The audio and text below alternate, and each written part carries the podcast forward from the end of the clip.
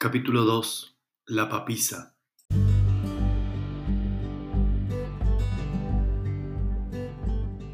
Esta es la conversación que tuve con María Somoza. María, aparte de ser mi hermana, es periodista y tiene un emprendimiento propio de chipas. Conversamos de varias cosas con María, de Posadas, de su niñez, de Buenos Aires, de los cambios de una ciudad a otra, de la militancia, la familia y otros temas más. Elegí entrevistar a María para la década ganada porque su forma auténtica, sencilla y siempre con los pies en la tierra me ha guiado en muchas ocasiones. Los dejo con María.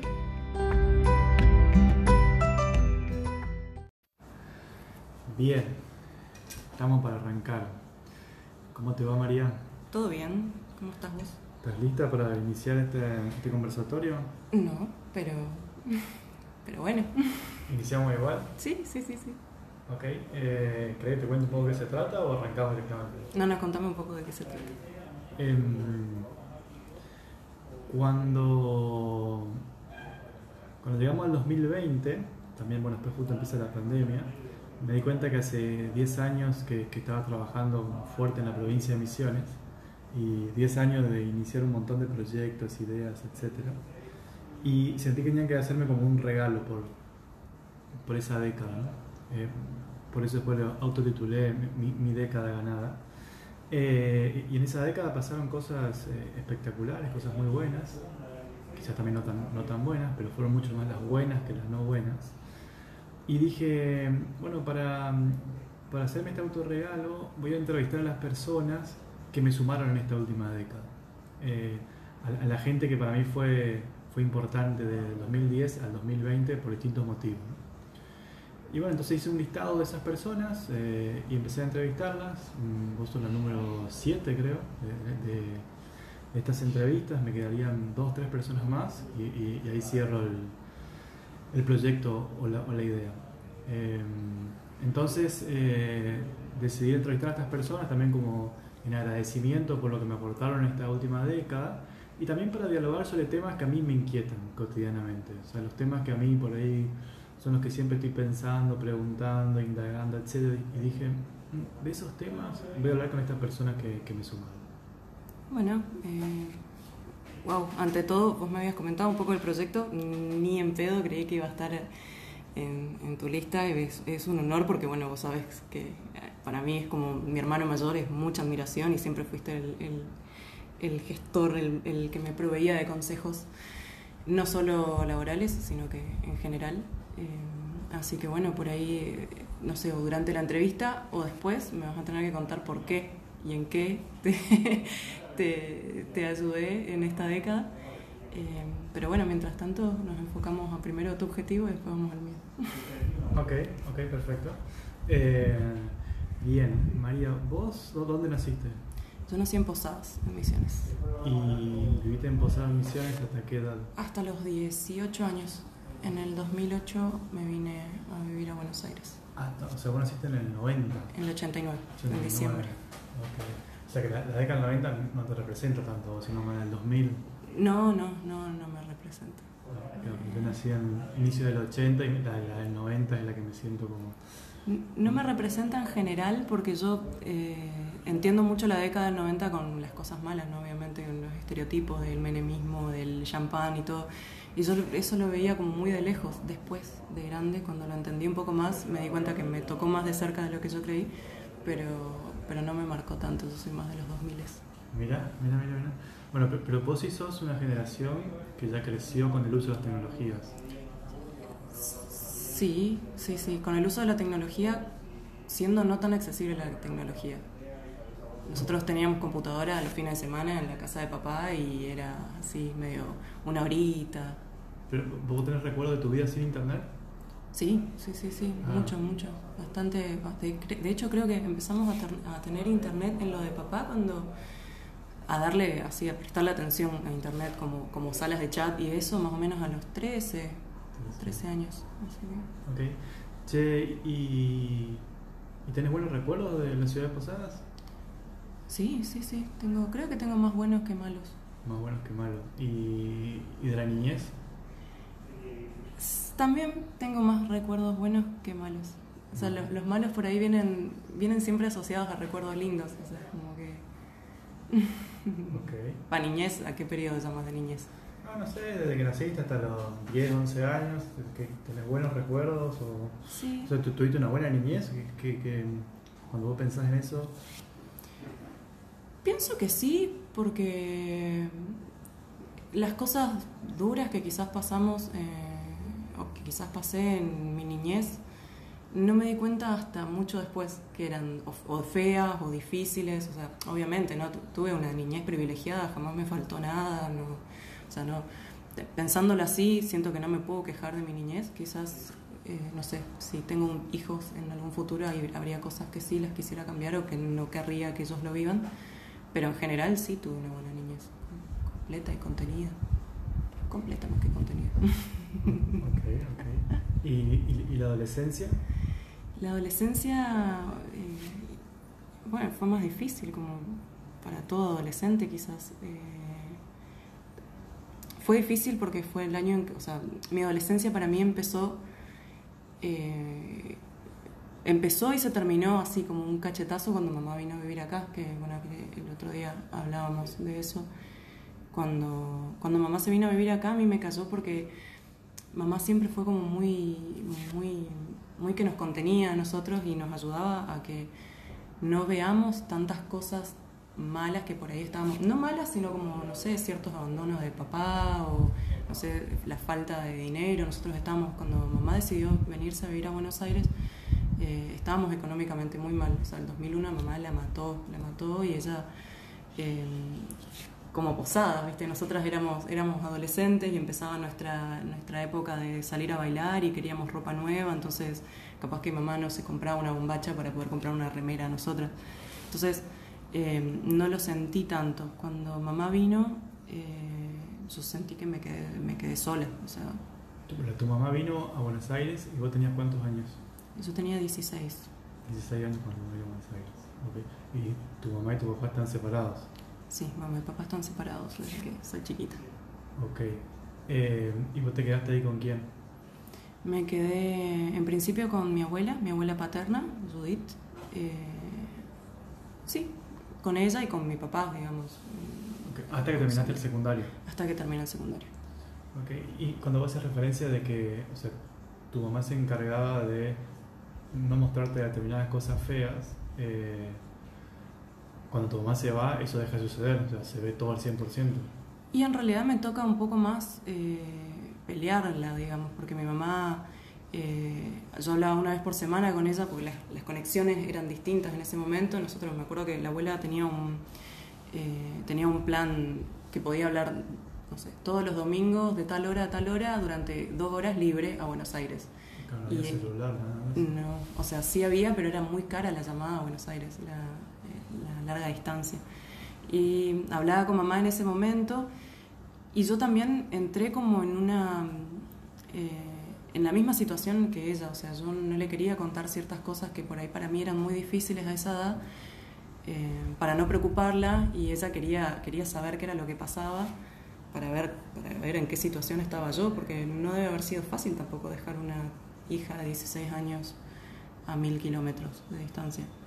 Pero, pero sí me tocó por ahí, eh, bueno, me- me sirvió mucho para aprender también. Fue cuando aprendí a cocinar, cuando aprendí a, bueno, al- a lo que valía tener dinero o, lo que, sabe, no sé, los horarios. Mis amigas iban a la costanera un domingo hasta cualquier hora y yo sabía que a cierta hora tenía que volver porque tenía que planchar el guardapolvo para ir a la escuela. eh, la continuidad de la escuela dependía exclusivamente de mí porque la abuela no por ahí no se levantaba o no me exigía y papá tampoco, entonces yo sabía que yo tenía que terminar la escuela porque era mi objetivo para irme también. No porque me quería ir de posadas, sino porque sentía que había cumplido mi ciclo ahí y que después era como tenía que seguir otra cosa, digamos, yo sabía que tenía que irme a estudiar. Ok, y para aclarar, pues si yo lo tengo claro, pero porque la gente escucha y no lo tiene claro, ¿por qué tu mamá se fue y te dejó a vos en posada? Mi mamá se fue porque estaba muy mal económicamente allá. Estaba muy mal y tenía, tiene siempre, tuvo todos sus amigos allá porque ella creció allá en Posadas, en Misiones. Ella acá tenía su familia y eran épocas económicas muy difíciles para ella principalmente. Al margen de que por ahí podía tener más ingreso de dinero, ella trabajaba haciendo viandas en ese momento y para pagar un alquiler, para pagar unas cosas de la escuela, todo, eh, quizás no le, no, le, o sea, no, le, no daba abasto para, para tanto, digamos. Ok, y también supongo que porque Amparo vino a vivirse a Buenos Aires. Eh, sí, Amparo vino el, el, mismo año, se vinieron juntas. o sea, su, ella terminó la escuela y, y, en el envión aprovecharon y vinieron las dos. Ok, te tocó como ser grande de, de niña, por decirlo de una manera. O... Pero eso yo no lo vi malo hasta, o sea, no lo, nunca lo vi malo, sino que no lo vi, no lo vi como algo distinto hasta muchos años después, hasta, de hecho hasta hace unos años atrás nomás. Porque vos pensás también que a los 17 años, el último año de la secundaria, yo estaba en, en posadas, en la joda, en el viaje de egresados. Tenía todo eso resuelto porque mamá me pagó el viaje con papá y me compraba, me mandaba ropa, me mandó ropa de invierno. Y mm, tenía el, departamento sola en un momento, casi un año que viví sola. Eh, yo, estaba en la mía, o sea, estaba como. No, no, no, veía tanto el lado malo, sino como el lado bueno, que era eh, libertinaje. O sea, yo podía ir y volver a la hora que quiera, eh, no tenía el, control que tenían mis amigas. Si yo quería salir a bailar, salía a bailar, y si quería volver borracha, volvía borracha, nadie me retaba a la vuelta. Pero, bueno, el otro día me despertaba y me tenía que curar la resaca sola. Mi mamá me traía el vaso de coquita con hielo, me retaba, me decía que no lo vuelva a hacer. Che, ¿y, cómo fue llegar a los, los 18 acá a Buenos Aires? Cuando vine a Buenos Aires fue raro, fue... Mm, la abuela estaba muy enojada conmigo, nunca supe por qué. Pero la abuela Judith me acuerdo que salió y me dijo, me, me pone contenta que te vayas. Una cosa así fue como, así como sentencia. Y yo no podía creer porque yo era la preferida de la abuela. Yo estaba, o sea, como que yo tenía esa idea de que la abuela por mí iba a hacer todo. Y sin embargo me dijo eso y después hablamos, lo más bien, nunca, nunca me dijo por qué estaba tan enojada. Ella, no sé, en esos años estaba enojada. ¿Pero para contenta porque vos ibas con tu proyecto o contenta porque no te iba No, no, contenta porque me iba. Ella, ella había vuelto eh, a, a, vivir ahí un tiempo a Francisco de Aro, el departamento donde yo estaba viviendo sola, y yo entiendo también que para ella, que era una mujer de 85 años, debe haber sido muy difícil vivir con un adolescente. Yo, tampoco era, no me, veía ser que era la, mejor nieta del mundo, o sea, yo, tenía mis andanzas y, también venía de costumbre que quizás ella, ella era muy tradicional, era muy conservadora, no le gustaba nada. Eh, entonces, bueno, me, me vine con esa, con esa angustia y me vine mucho dejar a mis amigas, hicimos como una despedida de como dos semanas previas ya de que nada, sentíamos que era el fin del mundo. Cuando vine papá me trajo, papá me trajo en el auto y lo primero que sentí de Buenos Aires era que tenía olor muy feo. Llegamos de noche entrando ahí por, por la parte de Puerto Madero, por el, por el, riachuelo, y había olor feo, había olor a podrido, y había muchas luces, había muchos edificios. ¿Nunca habías venido antes a Buenos Aires? Había venido, pero eh, siempre estuve por Quilmes. Siempre iba a visitar a mi abuela que vivía en Quilmes, y si me iba a microcentro, así como de visita a Lucía, íbamos por congreso, iba como, me bajaba el subte, me iba... Me acuerdo que hacía un trayecto re enmarañado para llegar a, a Congreso, que Lucía vivía en una residencia en Congreso y siempre volvía de Capital con mucho olor de cabeza. Y ahora yo sabía que me iba a ir a vivir a Capital. Entonces tenía miedo porque sentía que, que no iba... No tenía ningún proyecto fijo más que estudiar y buscar trabajo, pero sentí que me iba a costar mucho más en ese momento de lo que al final obviamente me costó, que no fue nada. Ok. ¿Y, y, y cuándo te llevó más o menos a parte de la ciudad? No, nada. Nada, o sea, no fue ni uno o dos años. No, no, no. Eh, me costó. No, no, me di tiempo tampoco a pensar en si me adaptaba o no me adaptaba. O sea, yo ni bien llegué, me puse. A, nos instalamos. Lucía, Lucía me la puso muy fácil también. Lucía y mamá ya estaban acá. Y cuando yo llegué, ellas habían alquilado un departamento en pleno Palermo, Palermo Las Cañitas, ahí cerca de Avenida Libertador. Una zona muy cheta, un departamento amoblado. Entonces llegué y era de nuevo como la contención de mamá y hermana. Claro. Em, la convivencia con Lucía no fue fácil, pero ella al toque igual me, me orientó un poco y me dijo, mira, acá tenés las páginas de búsqueda de trabajo, inscribite, me inscribí en la UBA y me puse a buscar trabajo y eh, por suerte salió, salió me salieron entrevistas súper rápido. Qué bien. O sea que fue una, fue una adaptación dentro de todo rápida. Sí, sí, sí, sí. ¿Hace- ¿Hace cuánto que estás viviendo en Buenos Aires? Dos- 12 años. 12 años. 12, 13 años deben ser. Y, y- y si tuvieras que pensar un poquito con respecto a comparar Posadas y Buenos Aires, ¿cu- ¿cuáles son la- la- las principales eh, diferencias o- y también similitudes que encontrás de tener una vida allá o tener una vida acá? No, no, no, no, no hay, no hay comparación, no hay forma. O sea, para mí, bueno, ahora con los 30, con, los con el cambio de década me puse a replantearme un montón de cosas, de ver qué quería yo para mi futuro con Mauro y, mm, eh, y qué quería para mí también. Y el tema de irse de acá, mis dos opciones son Posadas, que es donde ya tengo, ya conozco, y el sur, que es como una, una idea así como muy utópica porque sé que nada de lo que hice acá me puede llegar a servir mucho en el sur. Va, sí, pero...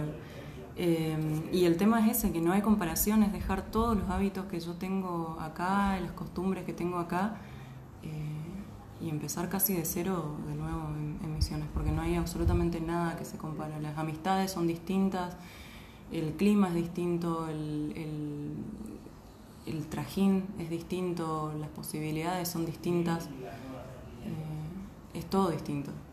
Ok. Es como, me da más miedo creo que volverme a Posadas ahora que cuando vine acá. Wow, ok. Pero ¿es, es tan salvaje como se intuye para un misionero o un posadeño Buenos Aires o, o no? ¿O después? No, no, no, o- no, o sea, tenés que saber cuidarte en, en general de, de- de la gente, de los peligros, de...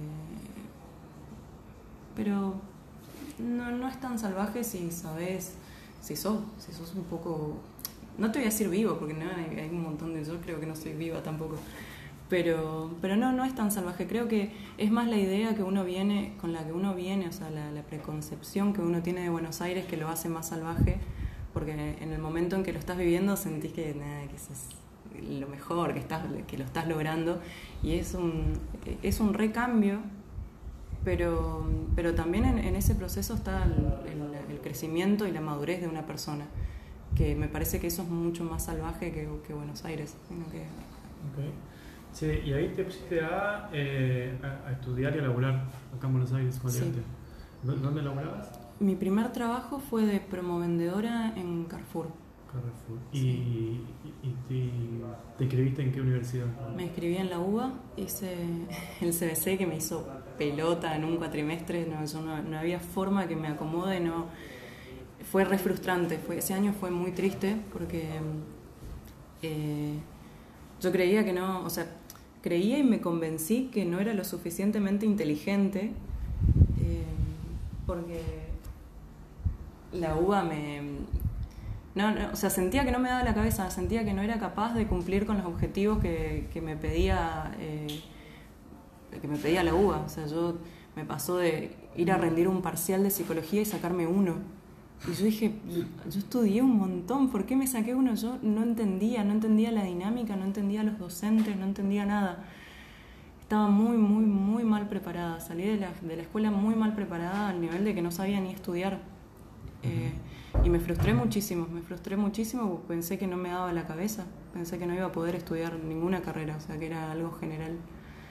Y bueno, estudié medio cuatri... No, estudié casi un año entero y ponerle que los últimos años, los últimos cuatro o cinco años, eh, cinco meses, dije, no, esto no, no, no es para mí, no, no voy a avanzar. ¿Qué estabas estudiando ahí? Comunicación social. Ah, Estaba haciendo el CBC para comunicación social. Y en mi cabeza, eso sí, no, eh, no me permitía el hecho de perder otro año. Decía, bueno, si el CBC me lleva dos años, tres años, eh, nada, siempre, siempre me pesó el hecho de, de perder tiempo y de sentirme vieja quizás después.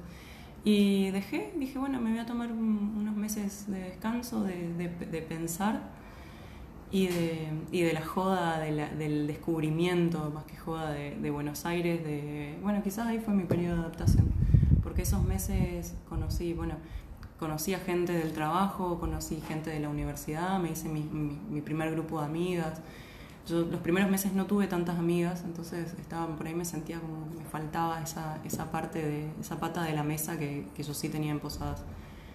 Eh, así que dejé y me acomodé, seguí trabajando eh, y me anoté para hacer periodismo deportivo en, en Deportea. ¿El siguiente año? Para empezar el siguiente año, exacto. ¿Y ahí sí te, sí, te adaptaste? Eh, me adapté, me adapté porque es fácil además, es una tecnicatura es, eh, Deportea lo que, te, lo que te brinda de como importante son las conexiones, los contactos.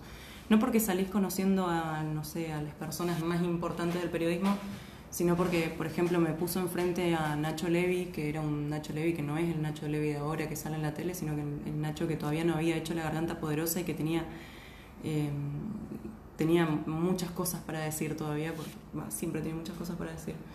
Eh, bueno, estaba Negro Palacio, que fue otro profesor que me abrieron la cabeza, pero de una manera increíble. O sea, total, yo creo que eh, todo lo que, lo que aprendí de ese momento, o sea, yo fui otra persona, o sea, me convertí en otra persona.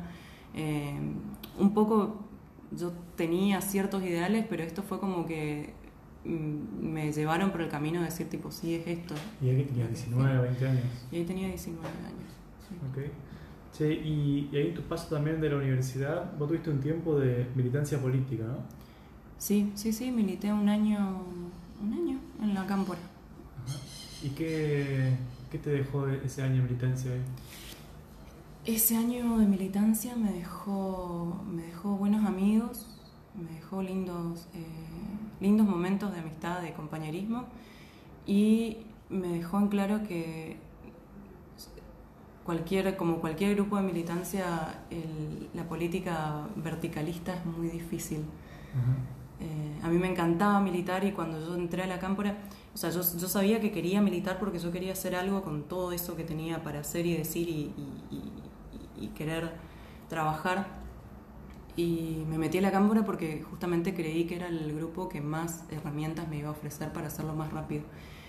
Y mm, un poco sí, y un poco no, porque también era como, para todo había que pedir autorización, para todo era como, no, bueno, yo tenía, tenía muchas ganas de hacer muchas cosas y no, no, no se me respondía de la manera que yo quería, que no era, o sea, no es que, no implica que no sea una buena respuesta, sino que no era todo lo que yo quería, no, no me alcanzaba.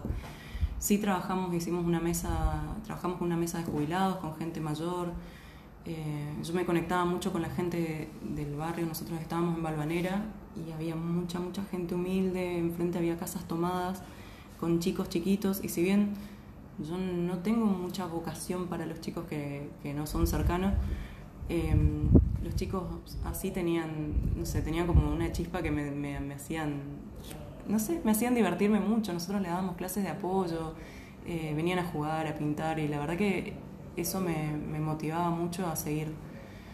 Después, por una, una cuestión de, de, ideales y de general, no porque me hice opositora ni, ni, nada, sino como que había cosas que ya no me gustaban de la política y, como no me gustaban no les podía defender, digamos. O sea, eh, cualquier organización como la Cámpora o de cualquier, de cualquier grupo te va, te va a pedir que vos defiendas cosas, eh, o sea, que vos defiendas sus ideas a, a morir y yo había cosas que ya no, que ya no compartía. Entonces me abrí. ¿Y, y, no te interesa regresar al plano político? Sí, sí, sí, sí, pero a ninguno que haya hecho ahora, que esté ahora. Me encanta, me encanta, o sea, me encantan las ideas actuales, digamos, de los oficialistas. Hay un montón de cosas que comparto, y, pero hay muchas que no. Y hay mucha pero volverías de nuevo a militar y a meterte en política. Sí, sí, sí, seguro, seguro. A mí, me, a mí me apasiona mucho el, trabajo, o sea, la parte social de la política.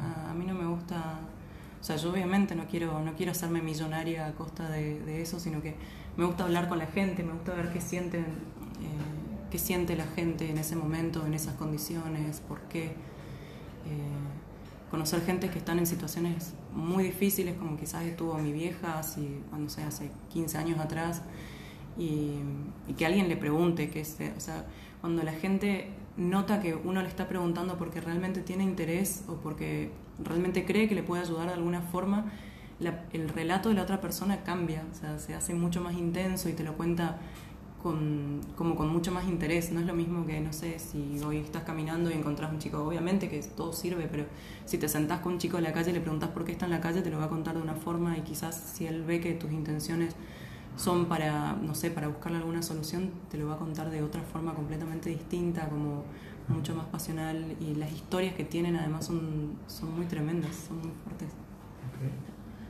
Okay. y de ahí, del departamento lindo de Palermo, ¿Para dónde fueron? ¿Para Balvanera?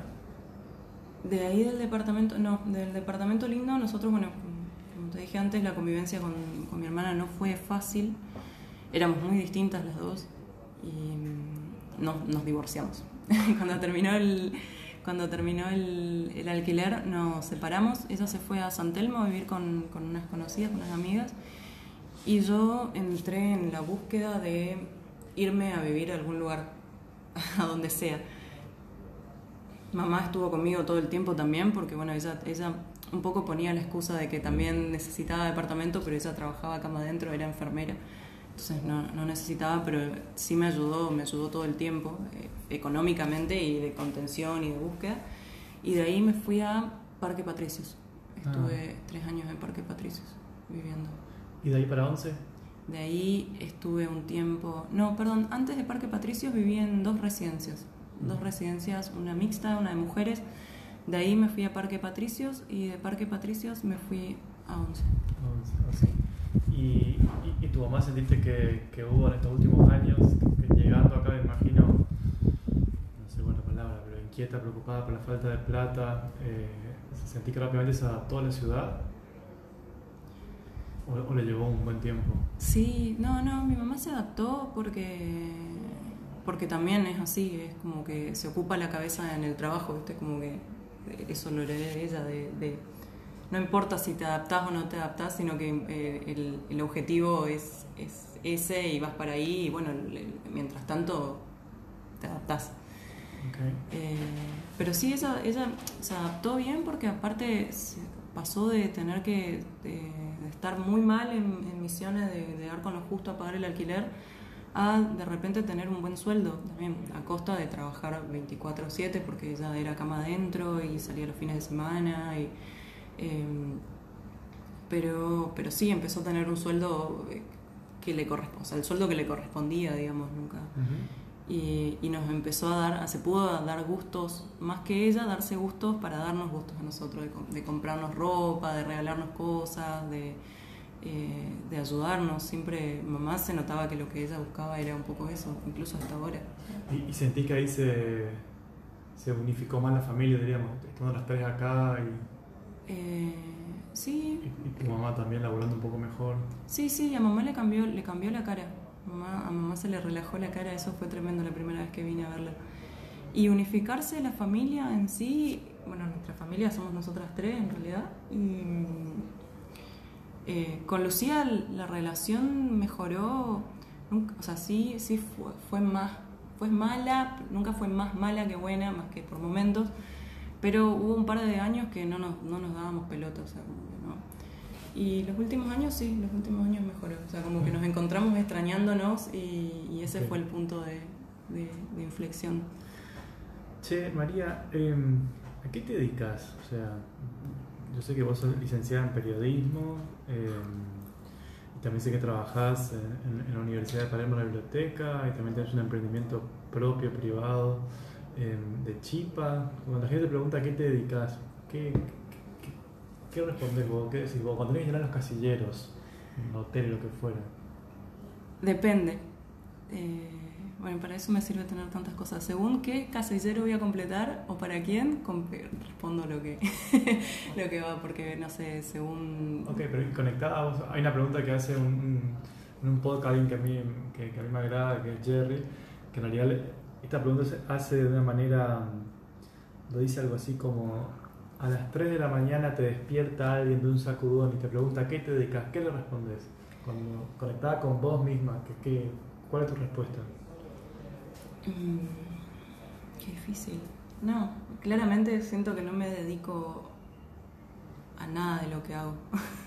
me dedico, eh, bueno, con Chipas Hermanas encontré, porque mi emprendimiento es de chipas congeladas, con Chipas Hermanas me encontré haciendo algo con dedicación, que fue la primera vez porque, bueno, yo en la biblioteca trabajo hace 10 años.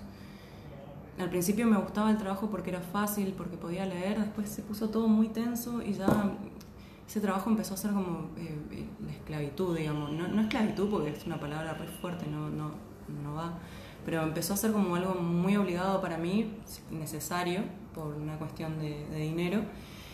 Y cuando empecé a trabajar en Resumen Sports, porque en Resumen Sports era un portal de noticias que empecé escribiendo notas de deportes y después terminé editando. Me di cuenta que me gusta mucho editar, o sea, me, me encantaría dedicarme a eso exclusivamente. A la edición de... A la edición de... Claro, me gusta leer, corregir, me gusta... Eh, me gusta explicar además por qué te corrijo ciertas cosas, o sea, como que no la, la corrección así de, bueno, te lo leo y te lo entrego corregido, sino decirte por qué te corrijo ciertas cosas, al margen de un error, sino por qué, por qué creo que va mejor, todo, toda percepción, ¿no? Y después de eso, en la cuarentena dejé, porque también se había puesto, se había vuelto un ciclo medio, medio denso el, tema con la página. Em, le agradecí a los chicos por el tiempo y por, por, el aprendizaje y me dediqué exclusivamente a chipas hermanas y bueno, al home office. Y, realmente me gusta más lo que, más a, pesar del esfuerzo físico que me requiere por ahí amasar las chipas, me gusta la devolución de la gente y, también soy, yo soy re charlatana, entonces cuando voy a entregar el pedido, cuando vienen a buscar, eh, les pregunto cosas, les pregunto si les gustó, les pregunto si lo cambiarían y, ese intercambio también me resulta re valioso y me doy cuenta que hago algo con, con, amor, digamos. ¿Y, y, y qué, mm, o sea, qué es lo que hace que, que vos hagas algo con dedicación, con amor? ¿Qué, ¿Qué, es lo que te moviliza vos? Eh... A ver, contextualizo, ¿no? Eh, encuentro un montón de personas en la búsqueda, en la búsqueda de encontrar lo que le gusten y le pongan dedicación.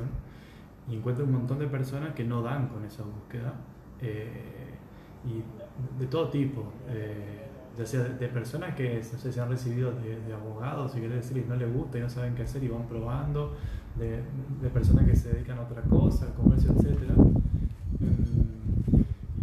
parece que la, la, palabrita difícil encontrar últimamente es esto de la dedicación, la pasión, el, hacer que te gusta. Y también creo que se puso un poco de moda, ¿no? Veo mucha gente muy cambiante todo el tiempo, como, ah, prueba, parece que, no sé, un mes algo, no me gusta, ya cambio. Entonces, la, pregunta va hacia ese punto, ¿no? Que, ¿Cómo haces vos para encontrar algo que te guste y ponerle dedicación a, a eso? Eh, bueno, de nuevo, o sea, yo creo que algo común en todas las cosas a las que le puse dedicación fue la parte social, fue el intercambio. A mí, a mí me gusta hablar con la gente, me gusta escucharlos y preguntar cosas. O sea, de hecho, eh, hace unos años viajé con unas amigas a Brasil y yo hablo muy poco portugués. o sea, hablo un portuñol retrabado. Eh, y fuimos a Natal, donde había muchos lugares, por ejemplo, con un taxista, un Uber, no, se, no, hablaba nada de portuñol siquiera. Pero yo igual me, sentaba adelante y le preguntaba qué pensaba de Dilma, qué pensaba de, de Temer, de por qué, cómo vivían, cómo lo vivieron. Y, y mis amigas, una, no sé, ya ponerle al quinto, sexto día del, del, viaje, estaba medio fastidiada también porque yo también nos íbamos a bailar y yo terminaba siempre por ahí en la barra hablando con alguien, preguntándole cosas. y me dijo como que me dijo me tiró como un ah sos, se nota que sos periodista como en un, tono medio molesto porque claro le hinchaba las pelotas que a veces todos los, procesos se extendían un poco más de esperarme a mí porque yo estaba charlando.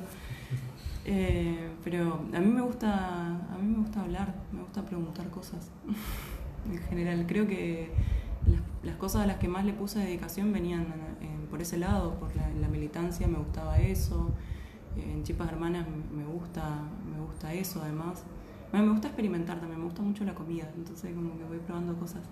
Okay. Eh, y, y en la parte de la escritura la tengo retrabada porque antes me gustaba mucho escribir, pero ahora me di cuenta que no hay, que no, no, no me sale y no me esfuerzo tampoco porque va ahí. Pero por ahí, no sé, soy de, de, comentar cosas o de, de, Siempre cosas que generen intercambio.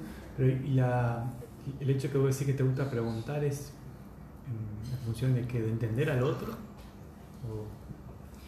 de entender el contexto en general a veces no es tan personal pero eh, sí o a veces se vuelve un poco personal pero no por lo general siempre es en un lugar distinto o sea un lugar nuevo una ciudad nueva un pueblo nuevo un, eh, un bar nuevo o sea ayer en la cafetería en Gula porque yo leía en Instagram que eran emprendedores que empezaron hace poco y era preguntarle cómo, cómo vivieron la pandemia, cómo, cómo, cosas que quizás yo lo viví de una forma y me interesa saber cómo lo vivió otra persona que está en ese rubro. Ok, ok, ok, perfecto. Che, María, ¿y vos tuviste algún mentor, mentora, mentores, que sentiste que fueron como las personas que te formaron o, algo parecido? Eh, sí, sí, sí, Nacho. Nacho. El, el, el pibe de la renta. Nacho Levi, sí, sí, sí. Mentor eh, como docente, digamos, que, o sea, fue, de hecho, cuando yo llegué a la mitad de mi carrera de periodismo deportivo, em, él, charlando un día, le, le comenté, o no me acuerdo si había escrito un texto por una tarea o algo, donde un poco se notaba que yo ya... Eh, a mí me dejó de gustar el, día, el deporte el día que me recibí de periodista deportiva, deportivo. Me dejó de gustar, no sé, ponerle tres partidos de fútbol después, porque a mí me encantaba el fútbol y de repente lo empecé a ver con ojos analíticos de periodista y me pareció una pelotudez, o sea, me pareció que es lindo, me encanta el fútbol, me encanta, me encanta el deporte en general, eh, el deporte sano pero todo lo que la red que hay atrás me parece horrible, entonces estaba como re frustrada y sentía que no iba a prosperar, o sea que dije, el pedo me voy a recibir si no voy a prosperar en eso. Ah, claro, o sea, fue como abstraerse un poco de, lo inmediato, de la sensación ahí del, fútbol y pensar todo lo que está alrededor, detrás. Total, yo cuando, cuando empecé a estudiar periodismo deportivo, al margen de que había dejado la, bueno, después que dejé comunicación social y todo, yo no estaba inmersa en absolutamente ningún mundo, o sea, yo por eso te digo, yo tenía mis ideales, un poco defendía ciertas cosas, sabía que había cosas que no me gustaban, que, para mí estaban mal. De hecho, siempre, siempre fui bastante feminista dentro de lo feminista que podía ser una, una chica de posadas, ¿no? Pero siempre fui como muy defensora de, de, las mujeres, muy defensora de ciertas ideas políticas, pero no sabía nada de política. Yo no sé si te digo que sabía quién era el presidente en ese momento, para mí era por eso yo también me metí tan de cabeza con la cámpora, porque yo quería hacer algo con todo lo que había, era un mundo nuevo para mí, yo había descubierto todo. Y a nosotros Nacho Levi un día una clase nos dijo, bueno, el sábado los que pueden venir a tal hora, a tal lugar, vengan. Y nos metió en el medio de esa baleta y nos hizo jugar un partido de fútbol, con un partido de fútbol popular con la gente de ahí, y nos mostró que la villa no era lo que nosotros pensábamos que era una villa, y nos mostró que había gente buena en todos lados y que hay gente mala en todos lados. Y eh, después otro día nos llevó a jugar al fútbol con los murciélagos, entonces vos sabías que el fútbol no siempre es un negociado, aunque por ahí ves el poco aporte que se le da a los murciélagos y decís que, sí, que cagada, que, mal financiado está el fútbol. Em, me, sirvió en un montón de cosas, un montón de aspectos para abrir un poco mi cabeza y mis ideas. Em, y después le agarré el camino, yo, el camino que yo elegí, digamos que Recién mencionabas que o sea, vos estás, o, sos feminista, eh, todo lo que puedas hacer siendo que sos una chica de posadas. ¿A, qué te referís con eso? No, ahora, ahora es distinto. Eh, cuando era chica era, no sé, esas ideas, yo me acuerdo, me acuerdo posta y no, no lo niego, no se lo voy a negar a nadie, que yo estaba en contra del aborto, por ejemplo. Pero, o sea, tengo el, recuerdo y mira, me acuerdo ahora y me, da vergüenza ajena, porque yo decía eso, bueno, si te abriste las piernas, bancátela. Y así, y, lo pensás trabajado un montón, y, yo acompañaba, tenía una o dos amigas de mi edad en ese momento, chicas, que se habían practicado abortos clandestinos, em, y yo las contenía un montón, o sea, era como... Eh, realmente no entiendo por qué decía esas cosas, quizás también por, el grupo en el que estaba y demás. Pero, lo que no entiendo es que tiene que ver posadas. Porque eso puede ser una chica de Buenos Aires. Sí, bueno, bueno, pero por, por el pensamiento de pueblo, de, de ser, Ah. no sé, no sé cómo piensa una chica, claramente hay de todas las posturas. Pero a mí venir a Buenos Aires me abrió la cabeza como quizás no hubiese abierto nunca si me quedaba allá. Ok. A eso me refería. ¿Identificar que Posada era una ciudad más machista que, Sí, que la otra ciudad o qué? sí, sí. De hecho, eh, me sorprende mucho, va a sonar eh, recreída lo que voy a decir, pero cuando voy a Posadas, el nivel de cosas que me dicen los tipos en la calle no se compara ni cerca a lo que me dicen acá en Buenos Aires. Son, son cosas mucho más horribles, son mucho más constantes y son mucho más molestas. ¿Y, y a, a las mujeres también la identificas como machistas en Posadas? ¿O mayor por mayor? Sí. Sí, sí, sí, en general sí. No, eh, es raro porque no, creo que es, es una mentalidad que se está cambiando un montón ahora con las experiencias y con la información. Yo creo que hay muchas mujeres, principalmente allá, que son machistas porque les falta información, falta infor- herramientas, porque se criaron, porque nos criamos así en general. Che, em, cu- cuando vos miras para atrás, eh, en en este breve recorrido que hicimos ahora, como a las apuradas de, de tu nacimiento, niñez, adolescencia, de venir acá a Buenos Aires bueno, y ahora ya más en, la adultez, ¿y ¿vos identificás ciclos en tu vida? ¿A- ¿Alguna vez pensaste eso? O sea, que vida en algunos ciclos. ¿Sabes qué? Sí lo pensé porque en algún momento vos me hiciste un cuadrito. Cuando cumplía, creo que 28 o 29, me explicaste los, los ciclos. De, y después me fui a tirar a hacer una carta natal y ella me volvió a explicar los ciclos, de, bueno, la que empezaba, lo que habría. Y en ese momento, cuando vos me lo explicaste, lo entendí re bien. Y después, cuando me lo explicó la astróloga, lo volví a entender re bien. Y una vez que paso ese momento, me lo olvido. No, eh, o sea, no, no, no, no tengo noción de, o sea, es como que, que me cuesta, sí puedo cerrar etapas, ponerle una etapa de, no sé, de cuando, de cómo era, ah, capaz que si me pongo a pensar en profundidad, sí, pero, pero en general es bastante constante, soy bastante constante. Ok, ok. Y a, a mirar hacia atrás, eh, ¿identificás cuáles fueron los, los mayores miedos en el camino?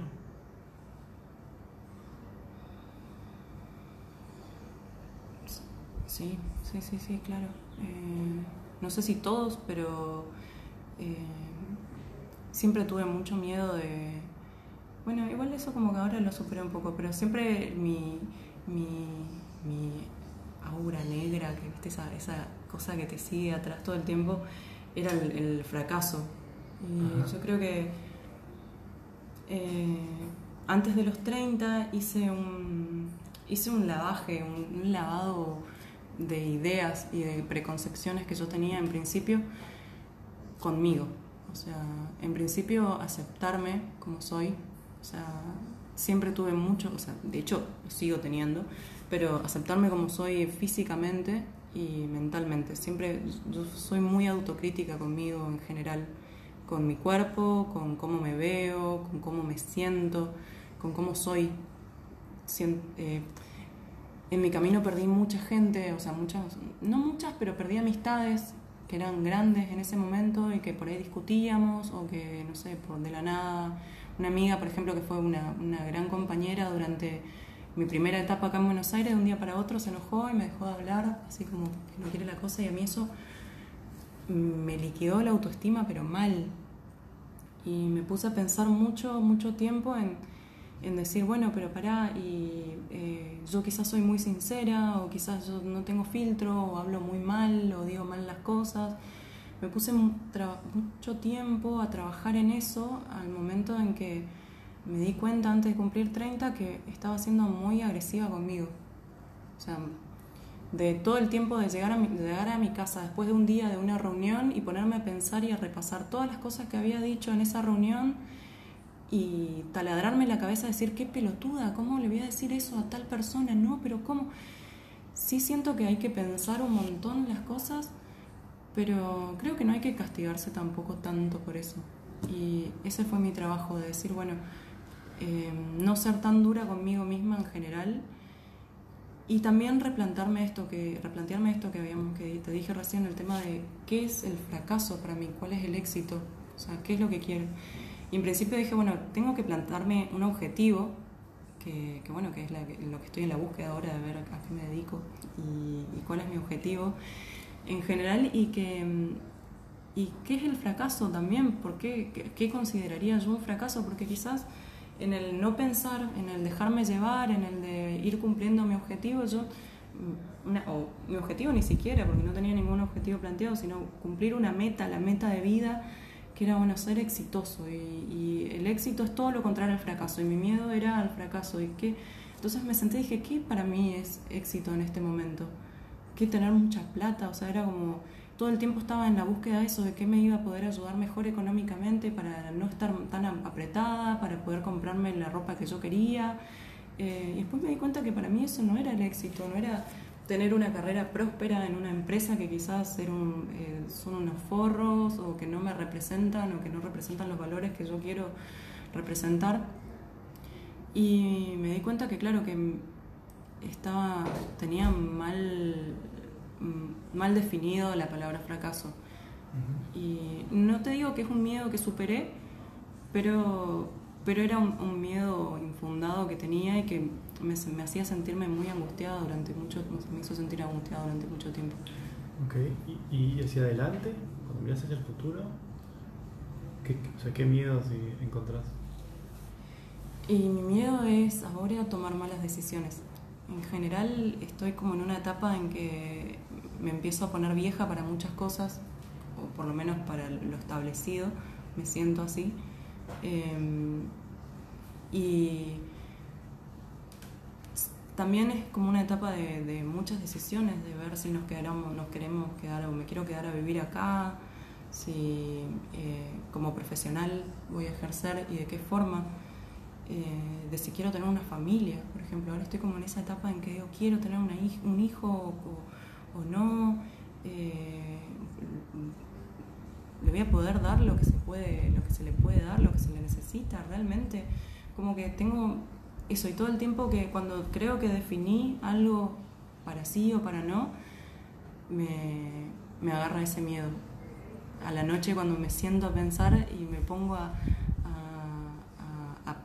a imaginarme la situación, me agarra, me agarra mucho terror de que haya sido una mala decisión, de que me encuentre en Posada viviendo y que me quiera volver, de que tenga un hijo y que lo quiera meter al horno, no sé. Eh, eh, pero eso, es más, con mi vida, digamos. Okay. Vos por ahí del tema de, ahora que estabas en la búsqueda, viendo qué hacías con tu profesión. Eh, ¿Qué haces cuando estás en esa búsqueda? Sí, más que nada pensando que le puede servir a personas que están en la búsqueda y se desesperan en el camino, se impacientan y por ahí toman malas decisiones. ¿Vos qué, o sea, cómo te llevas con esa búsqueda? Y la verdad que no me llevo mal porque trato de no desesperarme. Creo que la desesperación es el, eh, cuando te desesperaste porque ya algo, ya proceso, el proceso existe todo, en el proceso existe todo mal, digamos, porque no, no te va a ayudar jamás. Entonces, nada, trato, trato de enfocarme en el momento y en las posibilidades de ponerme objetivos cortos en principio, de decir, bueno, em, quiero, en este momento mi objetivo es, no sé, o tomar, tengo que tomar la decisión de qué hacer para mi vida eh, o dónde irme a vivir, por ejemplo. Entonces me pongo un objetivo corto, decir, bueno, ¿qué necesito para irme a vivir a Posadas? Bueno, necesito tanta plata o necesito eh, irme de este trabajo. Entonces, bueno, me pongo un objetivo más corto que me lleve un pasito más cerca a ese proceso y cuando una vez que lo cumpla, eh, veo para dónde me lleva, cuál es la siguiente decisión que tengo que tomar. Por ahí, después de ese proceso, veo que irme a Posadas no iba a ser la mejor decisión y quizás sí ponerme mi propia empresa de algo acá y bueno, evalúo las posibilidades. No, no, no, es la receta para hacer las cosas bien, porque claramente nadie, nadie tiene esa receta, o capaz que sí, pero yo no la tengo. Eh, pero bueno, más o menos sé que desesperarme no, me ayuda ni, ahí. Em, e, esta es una pregunta por ahí un poco, amplia, eh, que, creo que, pues, que, es complicada responderla en forma de, simple, una simple reacción, pero lo que suelo preguntar a la gente que, a mí me interesa mucho es ¿por qué hacemos lo que hacemos? Estoy pensando en, pues, poder responder en base a, tu vida, pero yo pienso por ahí en la humanidad en sí. ¿Por qué hacemos lo que hacemos? O sea, eh, solo vivimos esta vida, porque no tenemos recuerdo de esta vida, podemos tener una creencia que vivimos un montón de vidas, etc. Pero solo tenemos recuerdo de esta vida. Eh, y, a veces veo o advierto cómo se mueve la gente y no, entiendo. Digo. Ahí me dio la pregunta de por qué hacemos lo que hacemos como, ser humanos, qué es lo que nos lleva a hacer esto, hacer lo otro, etcétera, etcétera. ¿Por qué crees vos que hacemos lo que hacemos? Te voy a citar porque somos unos estúpidos. Eh, yo creo que, no, sé, no sé, porque sinceramente me pasa lo mismo. Mira, en el 2017 a mí me agarró una crisis existencial, pero tremendísima, tremendísima. Me acuerdo que me fui a la costa eh, sola, así, me agarré, o sea, tenía un conocido allá que me, prestó una cabaña en pleno invierno debe haber sido por junio agosto. Eh, y había, me acuerdo que había muchos casos de femicidios, en ese momento estaba como la explosión de la, obviamente siempre hubo muchos casos de femicidio, pero era como la explosión de la información de los femicidios. Eh, estaba, bueno, todos los casos estos de violencia, el tema de que el planeta en general se va a la mierda. Eh, yo me sentía muy mal con, con, lo que yo estaba haciendo en general, digamos, como aporte de vida. Y, y me, fui, me fui como en plan de aclarar ideas. Y no, no, no, aclaré ninguna idea, digamos. Pero me acuerdo cuando volví, mamá me dijo que ella creyó que. No, no, me dijo la palabra exacta, porque mamá no habla de la muerte, pero me dijo: Yo creí que ibas a ser como Alfonsina. Porque yo estaba muy triste y no sé por qué. En general, eh, no sé, estaba triste, estaba triste, estaba, estaba desbordada por un montón de cosas. Obviamente no tenía intenciones de suicidarme ni ahí. Pensar en un montón de cosas, de, en general, de, de cosas en general y en la humanidad. Yo estaba, estaba desconcertada con la humanidad porque me pasaba eso, que yo veía y no entendía por qué la gente hacía lo que hacía. ¿Por qué éramos tan malos? ¿Por qué, había gente que hacía tanta maldad? A mí y todavía me cuesta, me cuesta, me cuesta entender y tampoco y también me cuesta separarme un poco de eso, porque yo no, es que digo soy la madre Teresa de Calcuta y a nosotros en nuestras decisiones, en nuestros actos también cometemos muchos actos de maldad en general. Y, me desborda, me desborda lo que pasa con los animales, o sea, me no puedo, no puedo eh, andar por la calle y ver un pajarito tirado en la vereda y no rescatarlo, no, no, eh, no poder levantar todos los gatos, todos los perros que veo ahí, y, o todos los chicos, todos los nenes, todos los viejitos. Yo veo un viejito en la calle y me dan ganas de llorar, o sea, me, pero, pero siento que se me estruja muy fuerte el corazón, me, me angustia mucho. Y estaba muy desbordada de todas esas cosas.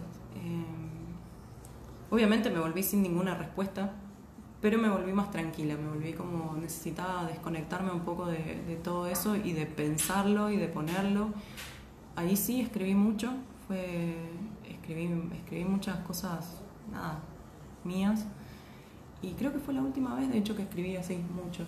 Y me volví como, me volví como pensando en que la humanidad no iba a cambiar, pero que yo no iba a poder hacer, o sea, que no iba a cambiar no porque yo no iba a hacer nada, sino porque no me excede pero sí con, con un montón de, de, cosas, de decir, bueno, yo me voy a ir de acá haciendo lo que pude en general, dentro de mis posibilidades, que es, bueno, un poco reciclar, un poco ayudar a, los animales, un poco ayudar a la gente en lo que puedo, un poco, un, poco, aunque sea, ni siquiera tanto, porque en realidad podría, creo que podría hacer mucho más con el tiempo que tengo, pero pero tampoco matarme en el intento, digamos. ¿Para qué crees que estamos acá? ¿Tiene un, ¿Vos crees que hay algún sentido que estemos acá? obviamente religioso, católico, que fuera va a responder sí, a Dios, etcétera, Buda, pero ¿vos crees que hay algún sentido? O, porque uno siempre trata de buscar el sentido. Recién, recién hacía mención a, tu diagnóstico y, después escuchaba tu, tu, respuesta, ¿no? de hacer lo que podés para mejorar un poco la cosa. Yo ahí le encuentro el sentido, por lo menos, de, tu relato. ¿no? Eh, a nivel global, ¿crees que tiene un sentido que estemos acá como seres humanos? Yo creo que sí, pero todavía no sé cuál. O sea, creo que en general igual eh, con la pandemia a mí me pasó mucho de pensar de que era el fin de nuestro ciclo, que le estamos poniendo mucha voluntad, porque yo dije, bueno, que es como, como si, no sé, en su momento los dinosaurios hubiesen encontrado la fórmula para eh, que los meteoritos no los maten. O sea, ya está, creo que es el fin de nuestra especie, que nosotros estamos forzando mucho todo esto, porque creo que en un momento se desmadró. O sea, eh, no sé, la inteligencia o la, inteligencia estúpida quizás se, fue mucho más lejos de lo que se tendría que haber ido, porque eh, creo que si, si, hubiésemos cuidado más todos nuestros recursos en general, eh, en general le hablo, ¿no? te digo hacete vegano ahora, sino que nuestros recursos, nuestro coexistir un poco más con el planeta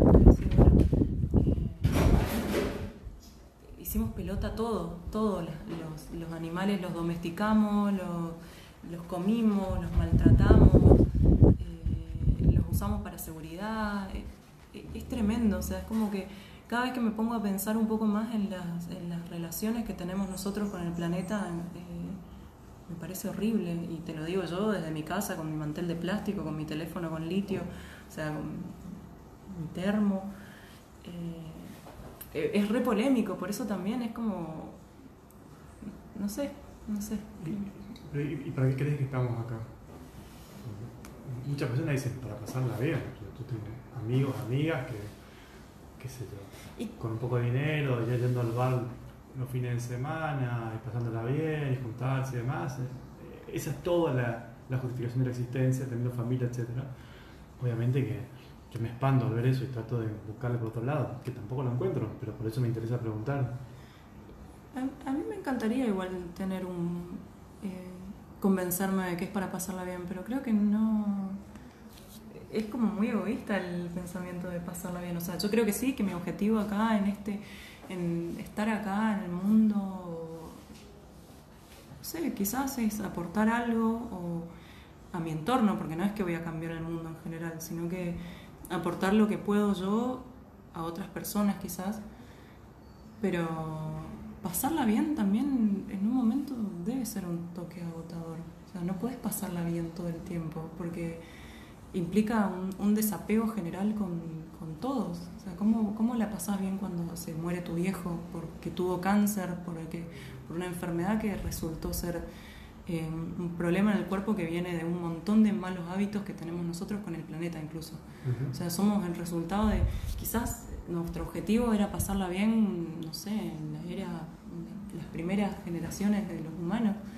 Mientras tanto no, porque el, el, ser la empezó a pasar mal en búsqueda de querer pasarla bien. Como que bueno, yo le voy a pasar mejor si me voy a un poquito más lejos, entonces hago tal cosa. Eh, o con un poco de plata, pero cómo ganás esa plata, mediante qué, o sea, es, eh, es, muy, muy acotado decir que vinimos al mundo para pasarla bien cuando no estás evaluando las circunstancias, quizás. Depende de también qué es pasarla bien, porque si quizás si tu pasarla bien es cagarte de risa en un lugar tranquilo, en tu casa o lo que sea, bueno, es distinto.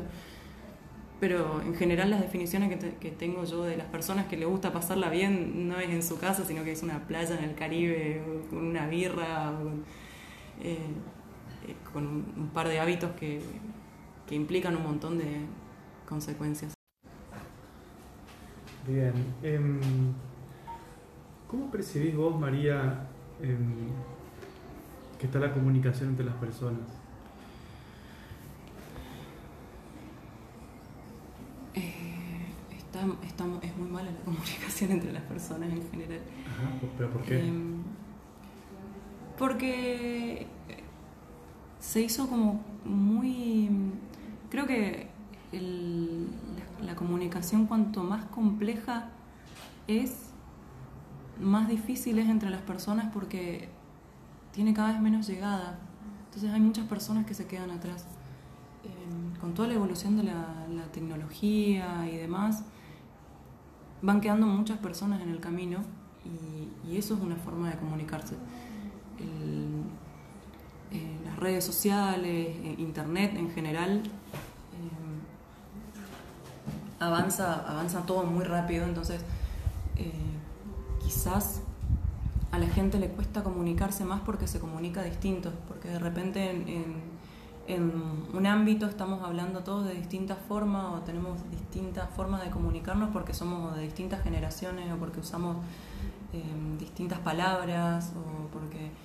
Eh, entonces, por ahí, no sé, una persona mayor, si vos le contestas de cierta forma, se pone, se pone mal eh, y no se aclara. Eh, la comunicación está siendo cada vez más rápida, más, más espontánea y, muy poco sensible. Entonces por ahí yo te lo le dije algo a alguien sin ninguna mala intención y la otra persona lo interpretó mal. Entonces como hay una falla ahí de comunicación de que la otra persona no quiere no quiere decir ciertas cosas o dice bueno no se lo toma mal de entrada estamos estamos todos muy sensibles también hay, algo que yo percibo eh, y que me preocupa me molesta y me angustia un montón que es que la gente no está escuchando.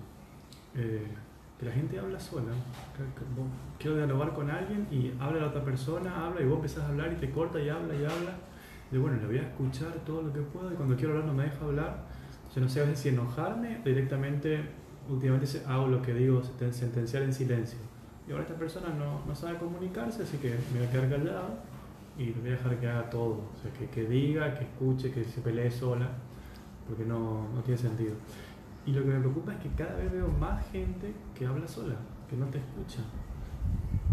¿Vos percibís algo de eso? Sí, sí, totalmente. Eh, ahí hay una falla de comunicación también, porque uno se queda callado y, no le dice, digo, te quedas pensando, oh, tiene ganas de hablar solo. No, bueno, pero, pero mucha gente se excusa con el tema, yo soy muy ansioso, muy ansiosa. Bueno, eh, no es la enfermedad ahora de, esta generación, la ansiedad. Sí, sí, sí. El, meme del perrito que eh, dice, me da ansiedad. Y, he, tratado de, de, probar de distintas maneras poder tener un diálogo, una comunicación con esas personas y, no se puede. Llega un punto donde uno se agota.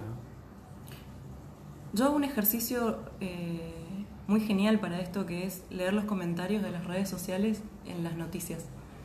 y eso se nota mucho. La gente tiene estamos como en la, creo que en la revolución de la comunicación y es cuando, en la época en que más mal nos estamos comunicando. La gente tiene demasiado para decir y se dio cuenta que tiene los espacios para decir todo lo que tiene para decir y no sabe cómo hacerlo. Y no sabe cómo hacerlo. Entonces por ahí vos le hiciste una pregunta que justo esa pregunta era la indicada que esa persona te quería responder y se encuentra haciendo un monólogo porque esa persona está segura y tiene sus convicciones y como tuvo las herramientas para informarse sobre eso o está muy al tanto, capaz que te termina dando un monólogo. Y también la gente, como te dije antes, siento que está muy sensible y está muy a la defensiva. O sea, como que está... Entonces, creo que en general las personas cuando dicen algo, porque también justamente las redes sociales o estas comunicaciones en general, Twitter, o que se pueden responder y se puede, todo el mundo critica sin pensar el... O sea, yo creo que las opiniones en general son muy, muy analizables. No justifico ni ahí ninguna opinión muy dura, pero eh, en general trato de pensar el contexto de la persona. ¿Por qué, ¿Por qué tal amiga mía está en contra del aborto? Bueno, no defiendo, no, o sea, yo no creo que esté bien eh, que esté en contra del aborto, pero sí entiendo por qué ella piensa eso. Es muy difícil, obviamente, llegar a ese punto con todas las personas, pero por ahí la gente a veces se enoja, pero a mí cuando me pasa eso, eh, le digo como, bueno, pero vos ya te respondiste, o el trato de, decirle, bueno, pero ¿y entonces por qué me preguntas? Entonces, eh, obviamente, las personas que ya me conocen saben que, que, no se lo tienen que tomar a mal, pero eh, otras personas se molestan y, y, bueno, creo que en esa molestia un poco a futuro les va a ayudar a pensar por qué uno le respondió así. Creo que, y eso un poco también lo aprendí de vos, el preguntar por qué y el de tomarse los tiempos quizás para, para evaluar muchas cosas. Cuando, eh, de hecho, yo también era una persona así que, que decía cosas así arrebatadamente y vos varias veces me metiste así el ¿y por qué? Y cuando vos no, no podés responder por qué, te quedás pensando ¿por qué? Y eso me sirve mucho para, para muchos, muchos prejuicios, muchos valores establecidos que tenemos en general. Como decir, no sé, todas las mujeres religiosas son, eh, están en contra del aborto. Son, y no, hay muchas mujeres que son religiosas y que están como diversificar en general. Entonces, nos encontramos en personas que quieren dar un discurso constante y quieren defender lo que están diciendo y tienen muchas herramientas. Hoy por hoy todos tenemos muchas herramientas, bien o mal usadas, para, para defender nuestras posturas. Entonces, creo que las personas se encuentran eh, convenciéndote o hay mucho de eso que vos decís en el de que no te dejan hablar y quieren hablar solo ellos, de tratar de convencerte. A mí, a mí me pasa en general que encuentro mucha gente que quiere que vos hagas lo que ellos hacen, porque está buenísimo. Eh, que vos comas lo que yo como porque está buenísimo, que vos vayas al lugar que yo voy porque está buenísimo. Sí, sí, no, no, quiere, no se quiere nutrir de lo que vos les digas, sino que te quiere imponer lo que tiene para decirte. Claro, claro, claro, y quiere que... Y ese no es el juego de la democracia, justamente. No, no, no, total. O si te gusta hacerlo, aceptar el intercambio. Sí, vos me recomendás una cosa y yo lo voy a probar y vos aceptame la recomendación que te voy a dar y por qué.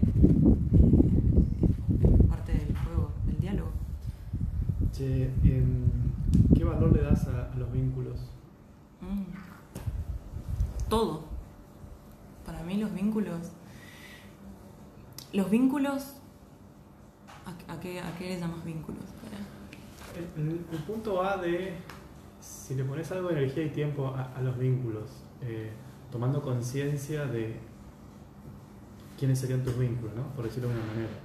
Eh, hay personas en las cuales me incluyo que yo sé claramente quiénes son mis amigos, claramente quiénes son como mi familia y, y, en base a eso que yo tengo claro, hago algo para nutrir o fortalecerlo.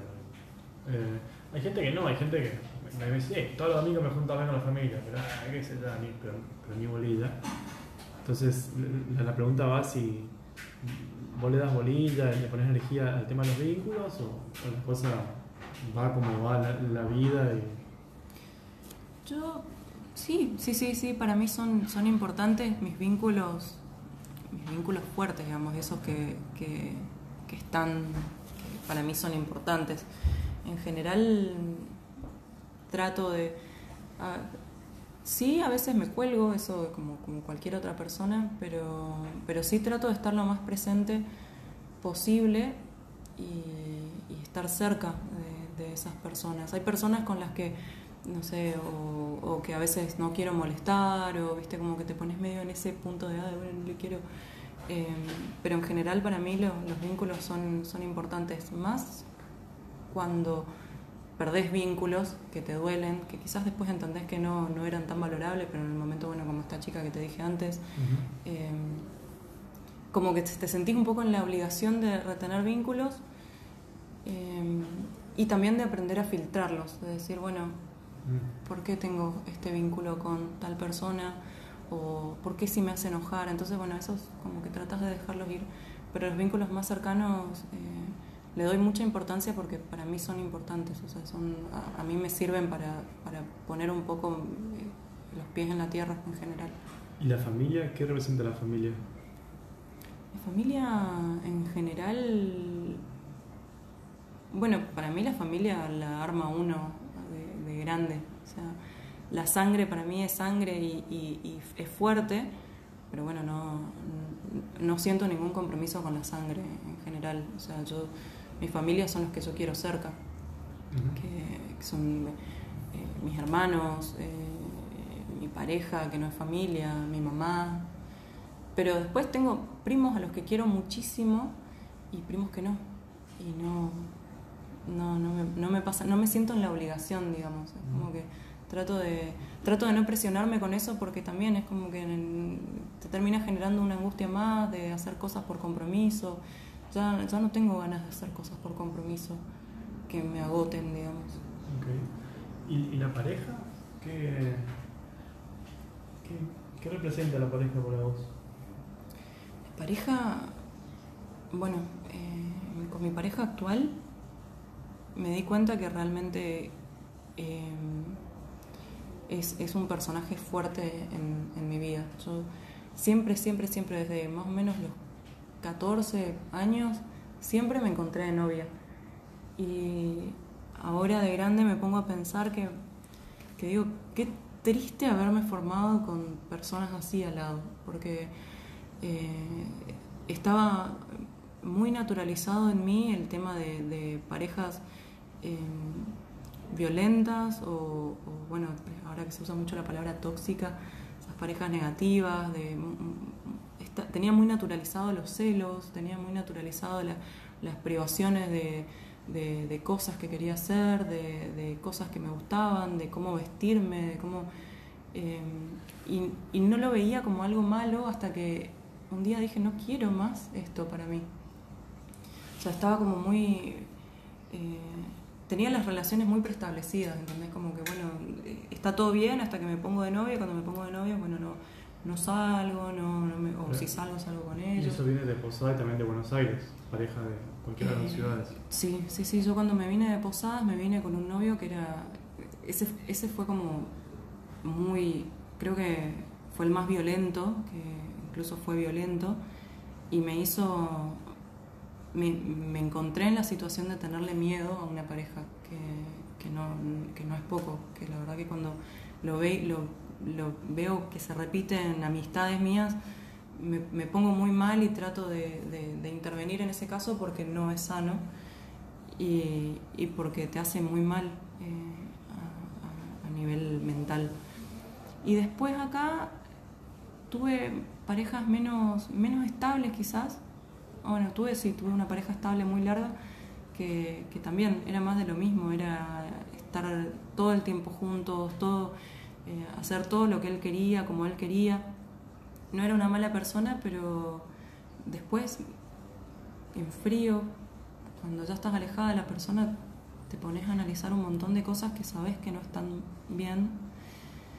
Eh, y creo que, bueno, tuve un novio brasileño que fue el vaso que rebalsó, el, el, vaso que rebalsó la gota, la gota que rebalsó el vaso. Em, porque me di cuenta que realmente no, no quería más eso. O sea, el, eh, la ERTE me decía, eh, él estaba estudiando medicina y en un momento me planteó que yo lo, mi carrera, a la que yo le estaba poniendo tanto, ya estaba haciendo la licenciatura en periodismo y, él se reía y decía que mi carrera era una pavada, que yo cuando él termine la, carrera de medicina nos íbamos a ir a vivir los dos a Brasil y que yo me iba a dedicar a hacer filantropía. Y ahí a mí se me cayeron todas las ideas. Dije, ¿qué hago acá? Em, bueno, me mandé a cagar y, dije, no quiero más esto en mi vida. Y estuve dos años de, soltería plena, o sea, de decir, no quiero, o sea, yo me había decidido de que, no sé, yo estaba en la búsqueda de decir, bueno, me deben gustar las chicas, porque realmente los varones no, no cuadran absolutamente nada de lo que yo quiero a mi lado. Y bueno, después lo conocí a Mauro.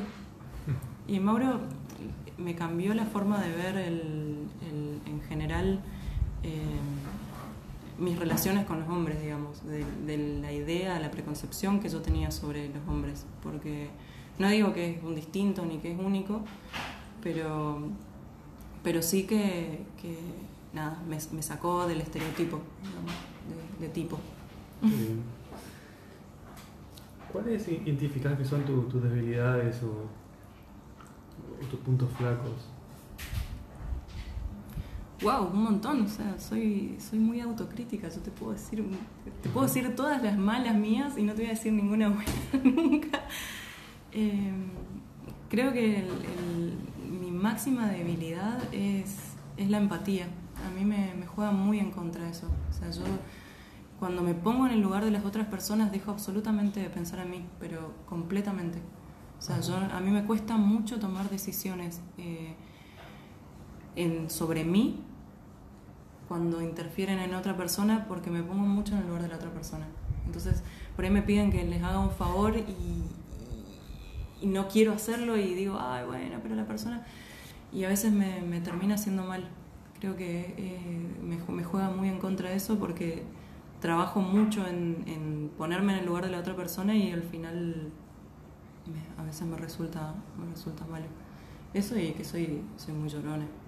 Muy llorona. Soy, muy emocional. Em, ¿Vale la pena tener hijos?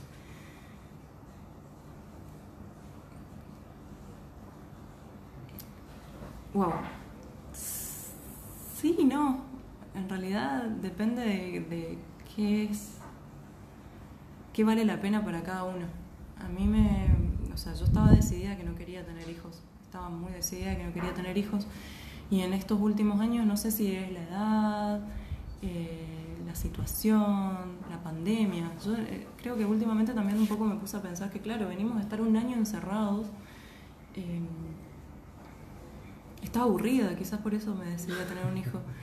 Porque eh, a mí me asusta mucho el trabajo que da un hijo, pero me apasiona el criar una persona que, que puede tener, no, no, digo que son una hoja en blanco, porque claramente para mí no son una hoja en blanco los chicos, pero criar una persona con lo mejor de uno, tratar de darle lo mejor de uno y ver qué resultado hay en eso.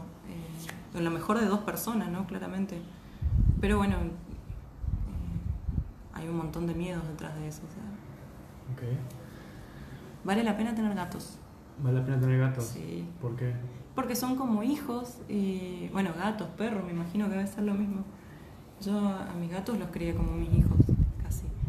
Y, y tengo, o sea, creo que los, hay mucha gente mucha gente que es padres, sadres, em, que se ofende porque yo los comparo con los hijos, pero eh, yo creo que muchas muchas cosas de ahí, de, dedicación, de lo que vos podés hacer, eh, se te va cuando, cuando crías una mascota como vos querrías criar. O sea, yo siento en este momento, hay personas que no tienen tal conexión con sus mascotas. Eh, yo siento que si le pasa algo a mis gatos hoy yo me muero, o sea, no concibo en este mundo mi vida sin esos dos gatos. O sea, tengo como, eh, quiero siempre lo mejor para ellos y, no sé, me, dan mucha ternura, los quiero demasiado. Voy a leer esa pregunta ¿Vale la pena tener gatos? Bueno, claro. Sí, ¿qué representa la muerte para vos? Yo creo que la muerte no tengo muy trabajado esto, pero creo que la muerte representa un cambio de ciclo en general. ¿Vos crees que después de la muerte hay algo o hay nada? Yo creo que hay algo, seguro, seguro que hay algo. Eh, no sé qué, nadie sabe qué. Y, y, es como la vida, hay algunos que te dicen que es bueno, hay otros que te, dicen que puede ser el cielo, que puede ser el infierno. Y, y un poco la vida también puede ser un cielo y puede ser un infierno, o sea que en realidad es te formaste como persona y después te formas como eco. Como eco, me parece una buena metáfora. Si, si vos pudieras, María, ir al pasado e intentar cambiar algo, ¿a qué momento irías? Y, y, podés tomar dos caminos, sería bueno que tomes dos caminos. Uno, el pasado universal, y uno, el, pasado tuyo propio. Oh. O, bueno, elegir alguna. hay, que, hay que guardar otra hora. Em, no sé, ¿sabes qué? Siempre pienso igual el, el, juego de la máquina del tiempo, de qué cambiaríamos. Y a mí me da mucho miedo porque tengo, tengo toda esa, esa información de, no sé, la máquina, de volver al futuro y de las películas que si vos cambias lo mínimo, cambia absolutamente todo. Pero sí... Eh, creo que me gustaría que mi vieja hubiese hecho las cosas que la, hubiesen hecho feliz a ella. O sea, si no hubiese sido, no sé, si hubiese sido no conocer a mi viejo o si hubiese sido eh, que, que, sigan juntos, para mí no hubiese sido lo mejor que sigan juntos para ella, pero, pero ella siempre como que nosotros vivimos mucho en la añoranza de mi mamá de sus ganas de viajar, de sus ganas de hacer un montón de cosas que no pudo hacer, que quizás las puede concluir ahora, eso no, está, no es excluyente, pero sí, em, algo, algo para ella, algo que cambie la... Igual es, sumamente tonto porque quizás eh, si vos le preguntas eso a ella, ella te dice que nada, porque ella eh, está, está contenta con nosotras o lo que sea, pero, pero sí me parece que, que hubiese querido un poco más de, un poco menos de, tensión en su vida en general. Si eso implica no haber nacido como la, petiza que me hubiese abortado. Eh, y a nivel universal, creo que es en el momento en que se fue toda la pelota, en general, con la bomba nuclear, con la pirotecnia, con todas esas cosas, el capitalismo, todas esas cosas que que fue irreversible, que fue en el momento que para mí el, ser humano se le brillaron los ojos y dijeron, wow, tengo mucho, mucho, mucho poder en las manos. Que no sé, no sé cuál fue ese punto, pero, pero sí, fue por ahí. Y si pudieras ir al pasado universal y presenciar algún momento, ¿imaginas alguna que te gustaría estar ahí? como una más. Siempre pienso eso desde el lado, re, poco profundo, ¿no? Pero desde el lado de la música. A mí me, gusta mucho, no sé, eh, un recital, uno de los primeros recitales, no sé, de David Bowie, donde aparecía un, tipo andrógino, maquillado o con sus antecesores, no, no, no, no sé mucho quiénes fueron, pero haber vivido esa época en, todos esos países, en Londres, en, Nueva York, eh, ver, eh, me gusta mucho, me gustaría mucho haber vivido todos los cambios drásticos de, cultura en general, cuando ese momento en que no sé, los hombres decidieron que no, se dieron cuenta que no estaba tan mal maquillarse o que era revolucionario maquillarse, el momento en que las mujeres se dieron cuenta que si querían ponerse una bikini se podían poner, eh, que si querían votar podían votar. Esos, a veces veo esos, también esos discursos de las cámaras de hombres donde debatían el voto femenino o bueno, eh, recreaciones, ¿no? Pero eh, esos momentos, esos hitos históricos así, pero siempre, siempre lo pienso mucho más enfocado a la música y a, la cultura general que, que, se difundía en la música, en sus primeros cambios, digamos. Okay. ¿Cuáles fueron, María, las películas eh, y los libros que te marcaron? Libros que me marcaron.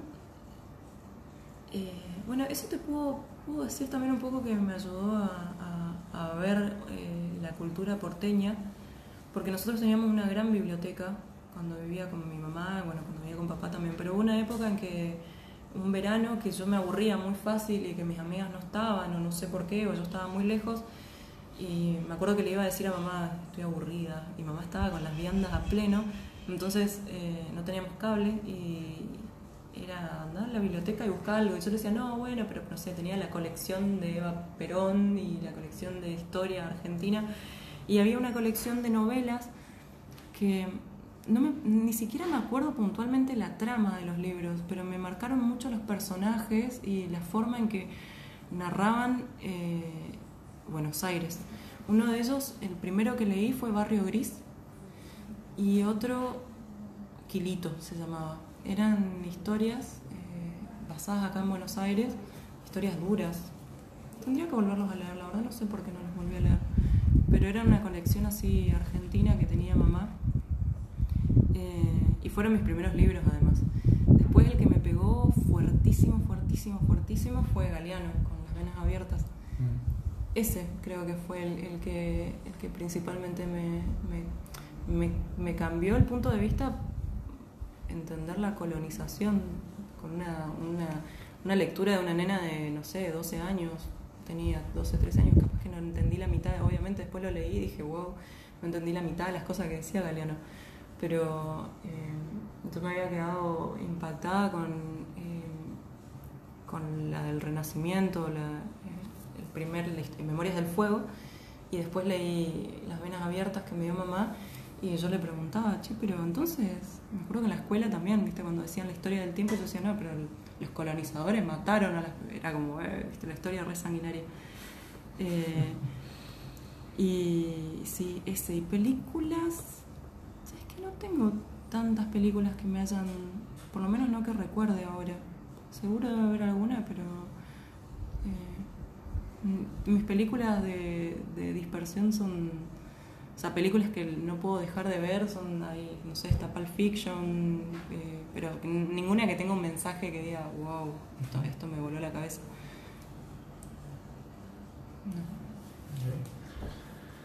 María, supongamos que te diagnostican una enfermedad terminal ahora unos días y te dan cuatro meses de vida. ¿Qué haces? Eh,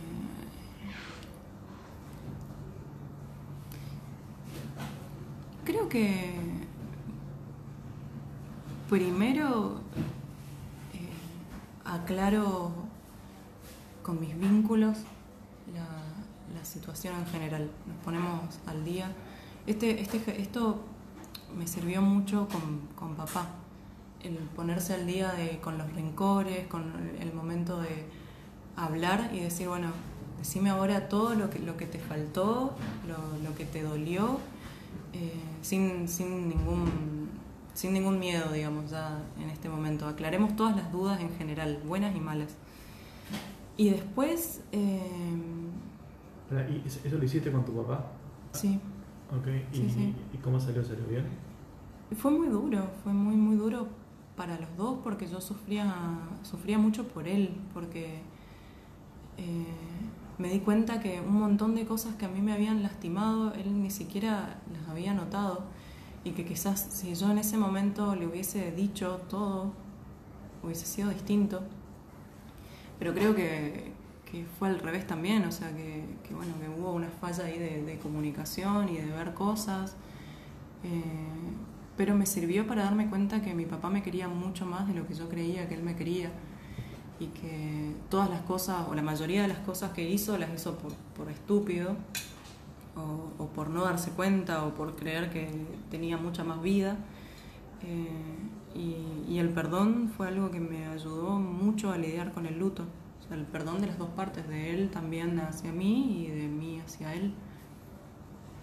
no, sabía que, había hecho eso. Sí, sí, fue, fue una, una, charla de una tarde entera en donde parece, eh, parece horrible cuando lo contás así, pero viste cuando te tirás todo ese rencor, todas esas mierdas guardadas arriba de la mesa con, con enojo, con gritos, con insultos y, y de los dos lados.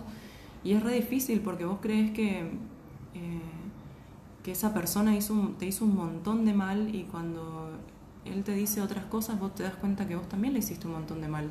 O sea que, que ninguno, o sea que no era solamente él, sino que quizás en otro grado, porque un padre puede hacer cosas mucho más dolorosas para un hijo, pero el hijo no, no está, eh, no, no, también toma decisiones, también dice cosas y también hace cosas que, que pueden haber lastimado a, él o se pueden haber malinterpretado incluso.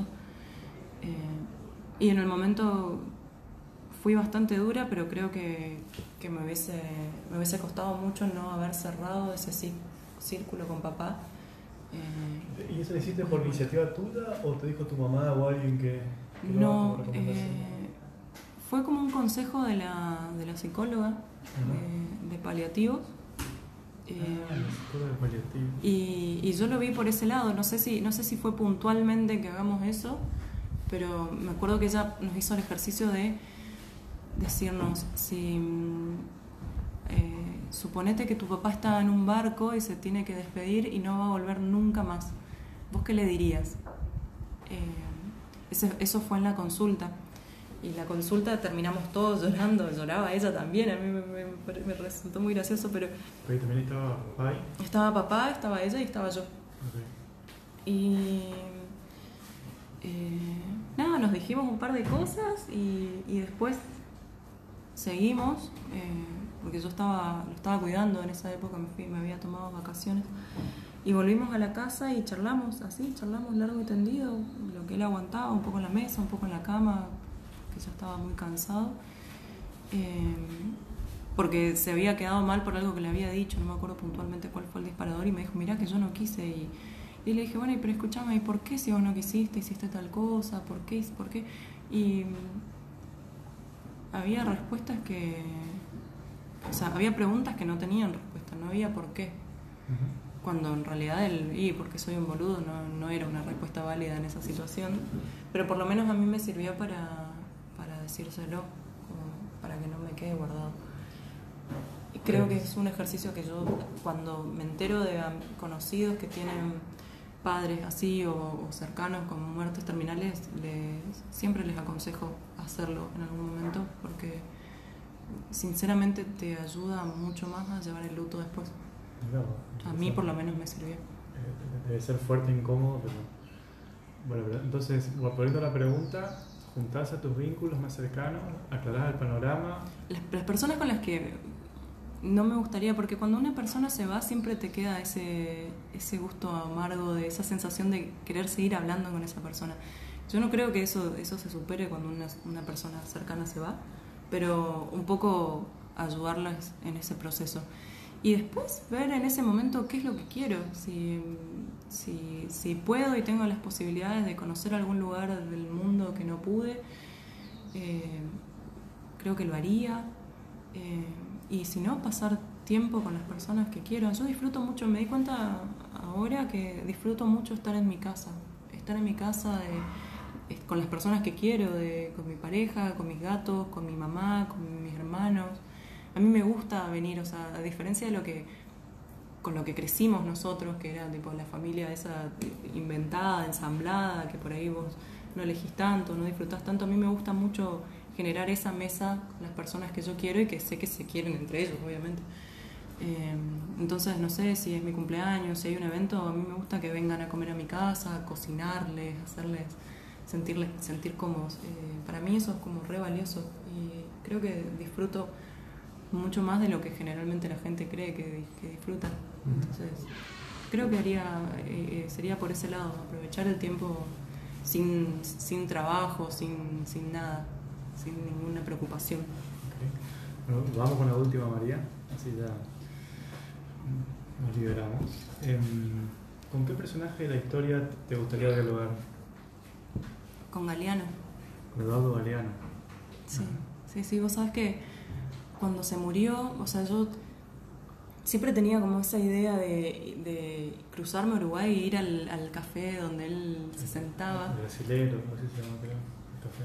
Sí, sí, no, no, no, no me acuerdo ahora. Pasé pero- pero o, o de, o- me imaginaba incluso la, la situación de, de acercarme y verlo por la vidriera Eh, y, y cuando se murió me, me dolió más no haberlo podido, no haberme animado a hacerlo porque de hecho la gente en general decía que era bastante receptivo, que era una persona grande, obviamente mayor, que no se copaba tanto, pero que estaba en general y, y me arrepentí de no haberme animado, en realidad, porque no me animé.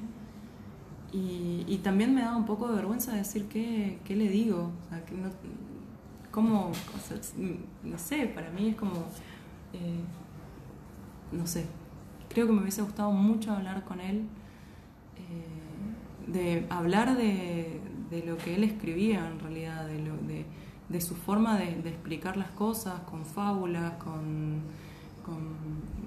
no sé, los dioses mitológicos, con el fuego, con el sol. Eh, la parte de Galeano que yo descubrí de chica, digamos, eh, ese, con ese Galeano también. Pero, pero sí, creo que, creo que es por ahí. Bueno, María, ¿cómo, cómo lo pasaste? ¿Cómo te sentiste? Bien, bien, bien, bien. Al principio tenía un poco de miedo, pero ahora, ahora est- estoy contenta. Ok, bueno, para mí fue una, una linda experiencia. Eh, me dijiste varias cosas que me dejaron pensando que las anoté. Así que agradecido por, por esta conversación y por abrirme un poco más la cabeza. Antes de terminar, ¿me puedes responder ahora o me puedes responder después? ¿Cuál es la pregunta? Eh, ¿qué, qué es lo que, lo que sentís que yo te marqué en tu vida, Uf, en tu década? una década. em, eh, bueno, en principio sos un, un vínculo bien cercano. eh, y, y eso es importante. Em, no, pero vos tenés algo de, nosotros, la familia Somoza, que yo admiro bastante, que es como que tenés más en los pies en la tierra que los demás. Eh, y, en algún punto eh, eso puede ser llamativo porque soy la más chica, eh, bueno, también están los, chicos, ¿no? que no tengo tanto trato, pero, pero, siempre fue como todo lo hiciste con los pies en la tierra, digamos, bueno, esto de ahora hacemos esto, ahora hacemos lo otro, nunca fuiste una delirante o una, una ególatra, que creo que tenemos mucho de eso de, de, nuestros padres. Eh, siempre pensaste en los demás, eh, siempre hiciste las cosas con mucho empeño y como debe ser, y fuiste armando toda tu vida. Parece que fuiste la más yo hablo mucho ahora el tema de, de las personas con los pies en la tierra y personas auténticas, no personas delirantes que, que, van por acá, por allá y rebotes, sino gente que está conectada consigo y va en base a eso y con una suerte de buscar la tranquilidad y demás. Eh, y, eso encuentro bastante en vos y, y, siempre me parece admirable. Cuando hablo por ahí con mis parejas les digo, eh, como la que tiene los pies, más en la tierra y todo lo hizo en base a empeño, un poco parecido al recorrido de tu mamá.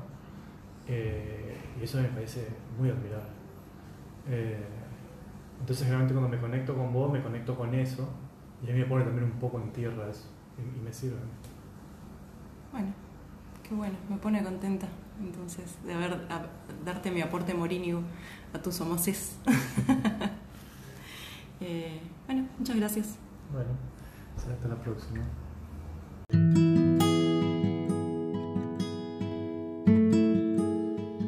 Así terminó la conversación que tuve con María Somoza. Será hasta la próxima.